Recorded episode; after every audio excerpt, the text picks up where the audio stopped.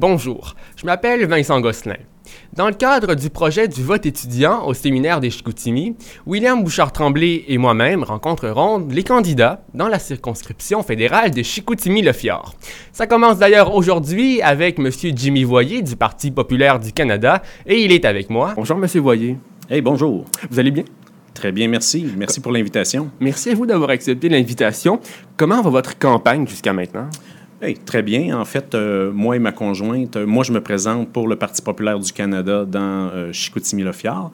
Ma conjointe, Sylvie Théodore, qui est médecin à l'hôpital, elle se présente dans Jonquière. Et puis, on fait notre, notre campagne en famille. Alors, les gens trouvent ça très intéressant, puis mm-hmm. nous aussi. Et puis, on a une très, très bonne réponse, là, étant donné que notre concept est assez original. C'est assez rare de voir un couple se présenter dans deux circonscriptions voisines en même temps, effectivement. Et pouvez-vous vous présenter Oui, absolument. Pour les gens qui ne vous connaissent pas. Euh, mon nom, c'est Jimmy Voyer. Euh, et puis, euh, je, suis un passionné de, politique. Je me suis déjà présenté à l'élection, à la dernière élection provinciale pour le Parti conservateur du Québec. Mhm. C'était dans Jonquière.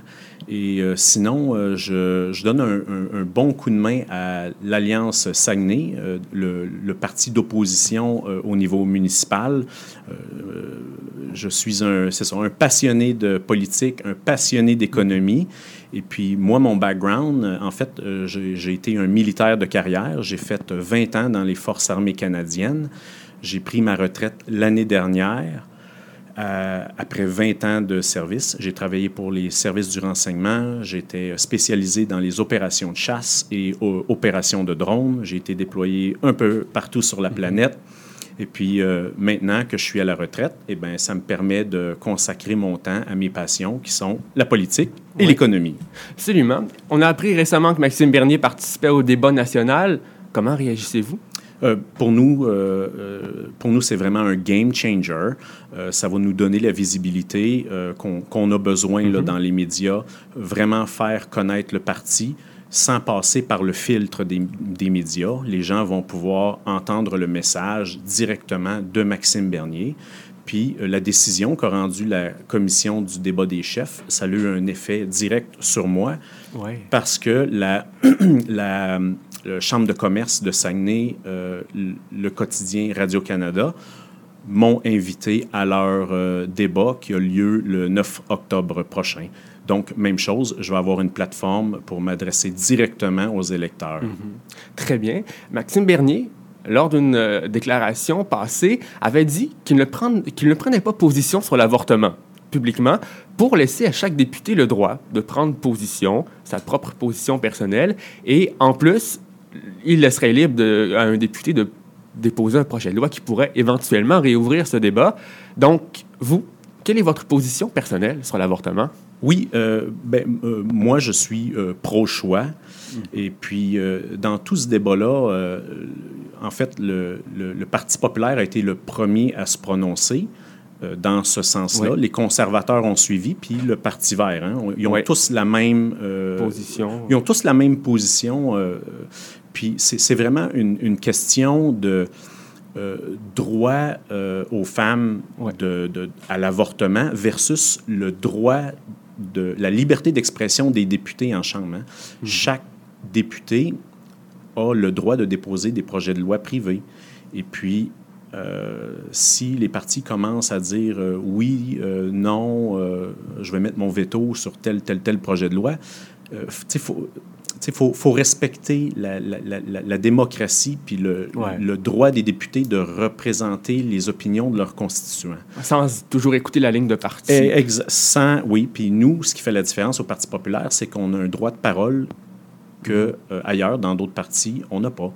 Mais en ce qui me concerne, moi, j'ai pas, je, je, j'ai pas. Vous n'allez pas présenter le projet de loi. Moi, non, euh, je n'appuierai pas un, un, projet de loi. Très personnellement.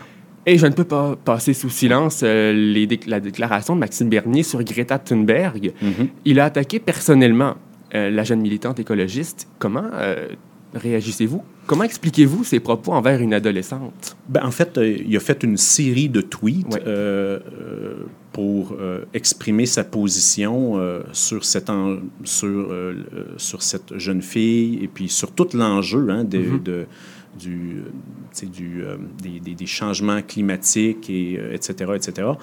Et puis, moi, j'ai aucun problème avec tout ce qu'il a dit. Il hein. faut, faut, faut, vraiment lire ce qu'il a dit. C'est c'est que cette jeune femme-là est utilisée par des groupes d'intérêt pour promouvoir un, agenda euh, pro-alarmisme euh, euh, climatique.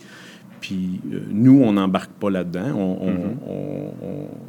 Ne croit pas que, que, que, est, on est en situation de crise présentement au niveau des changements climatiques.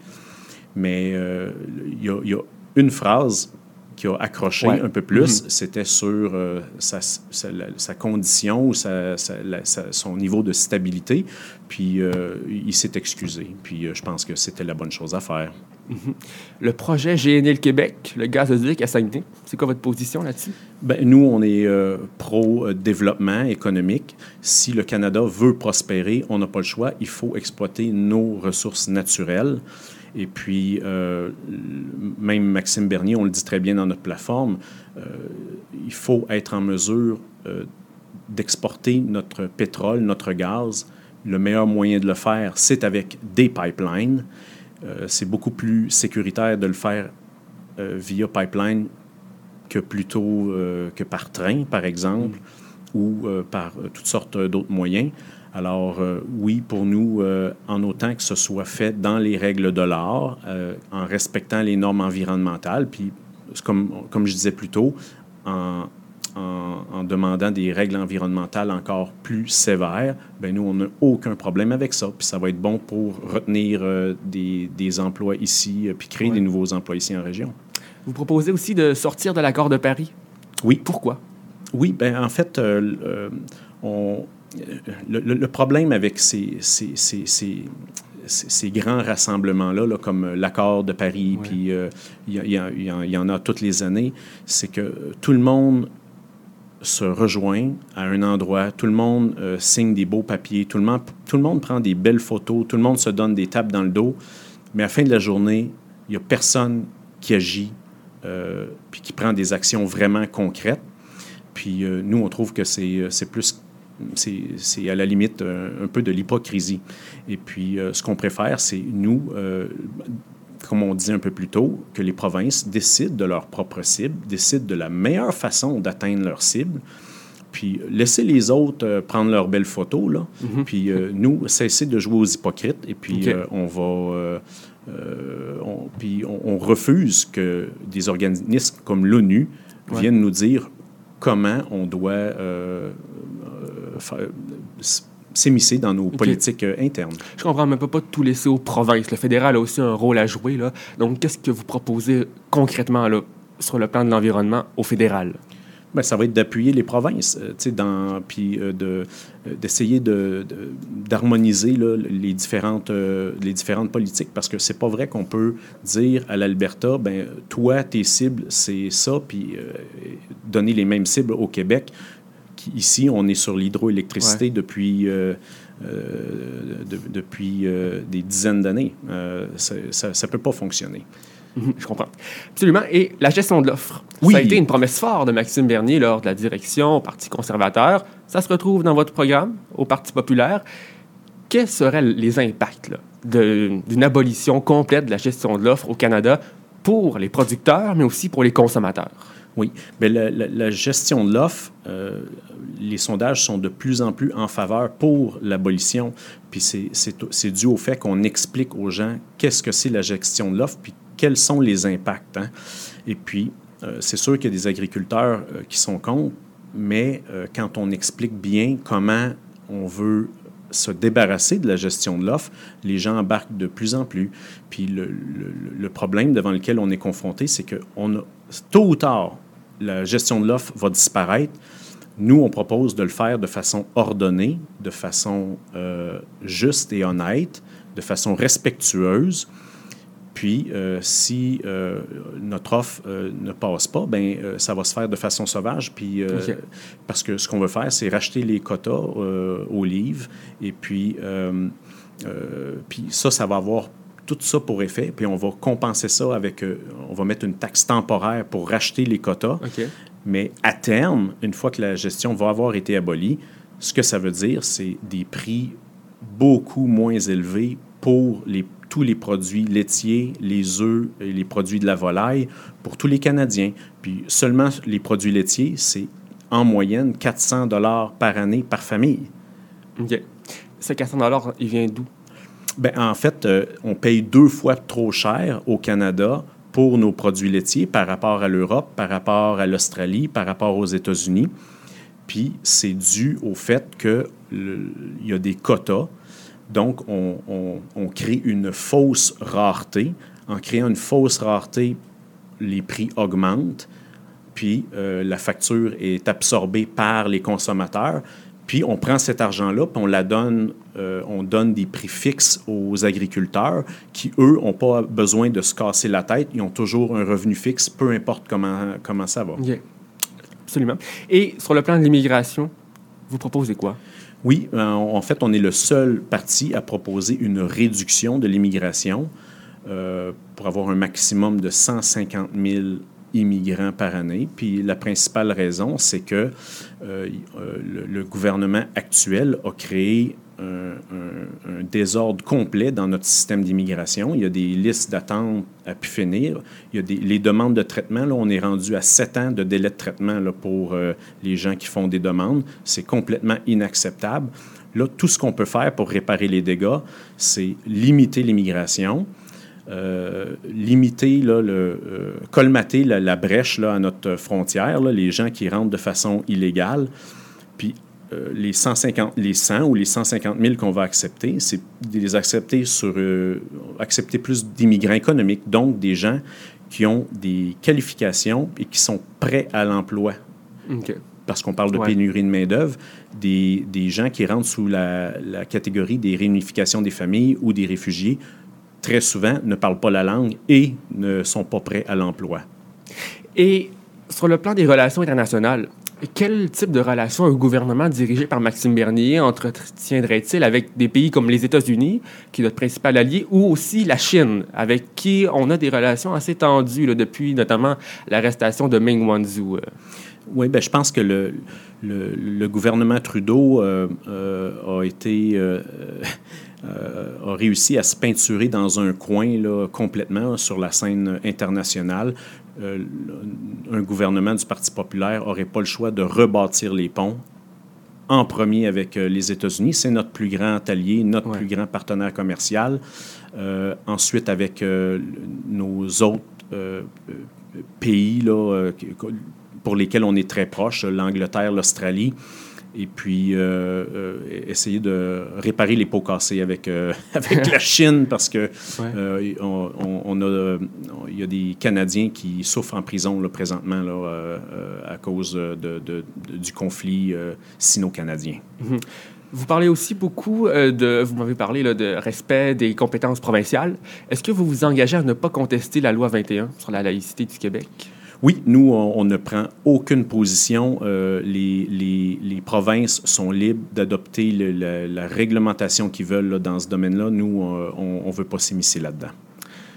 Une redéfinition de la mission de Radio-Canada, ça ressemblerait à quoi au point de vue de l'auditeur et du téléspectateur?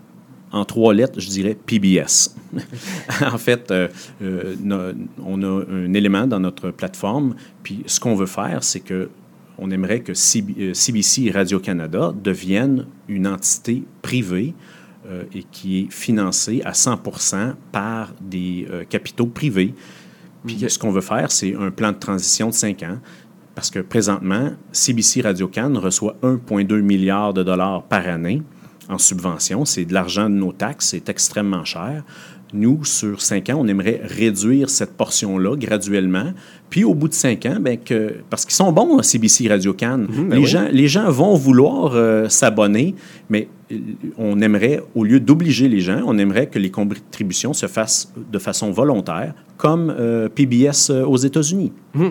Toujours dans le domaine médiatique, là, on l'a vu récemment au mois d'août avec le groupe Capital Média qui a eu des difficultés financières. Le gouvernement du Québec a donné une aide d'urgence, mais ça reste temporaire. Vous, proposez-vous des mesures afin d'atténuer la crise des médias qui menace l'information régionale et des emplois aussi ici au Saguenay?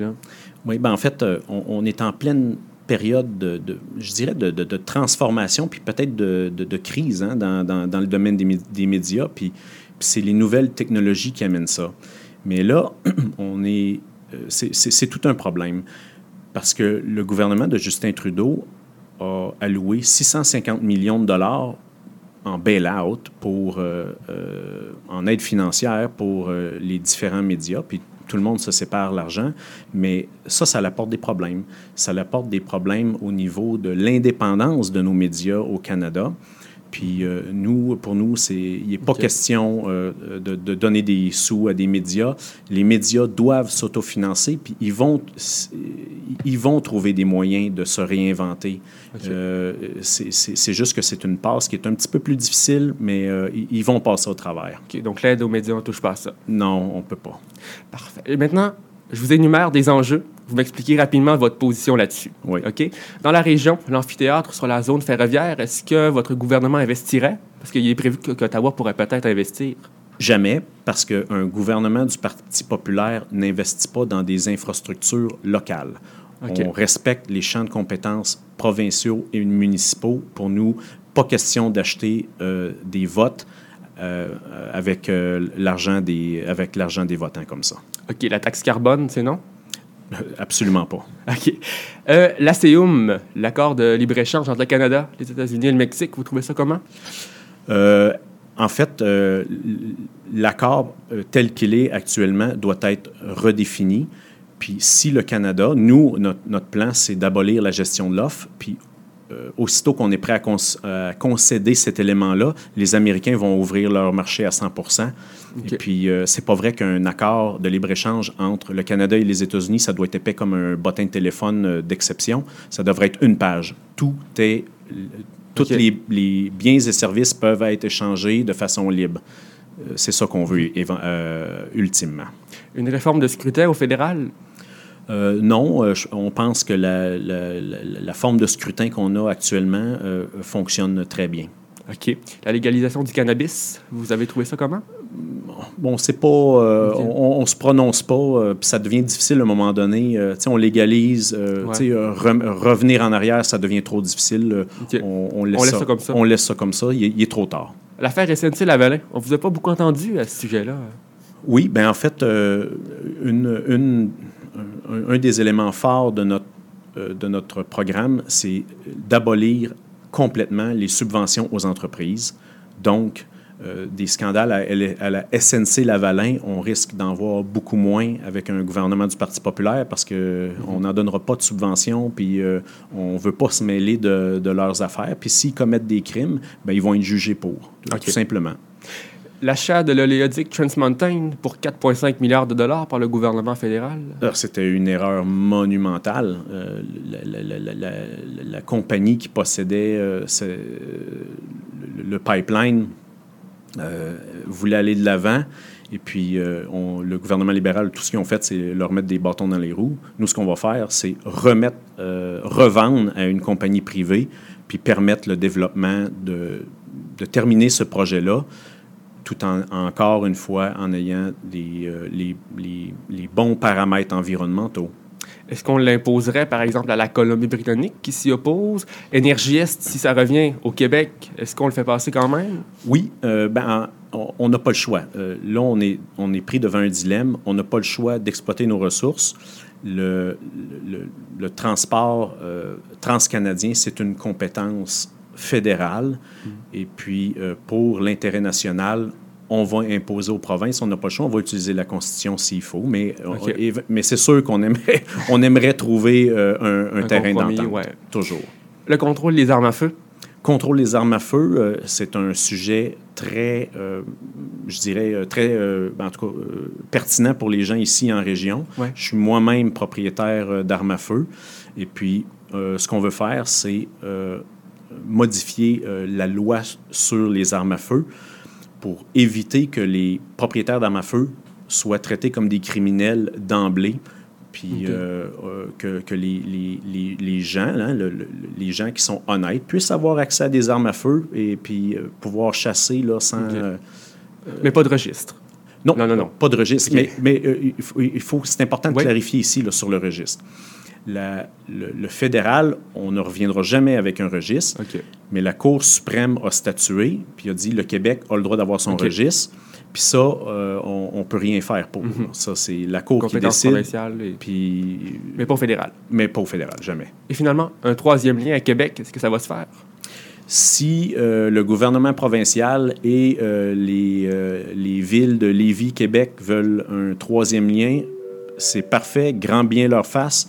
Ils vont devoir se payer un pont, mais ils ne pourront pas compter sur des fonds fédéraux pour payer pour cette infrastructure-là. Monsieur Boyer, merci infiniment d'avoir accepté notre entrevue. C'était très agréable, très agréable. J'ai beaucoup aimé. Et bonne fin de campagne. Bonne chance pour la suite, Monsieur Boyer. Hey, merci beaucoup.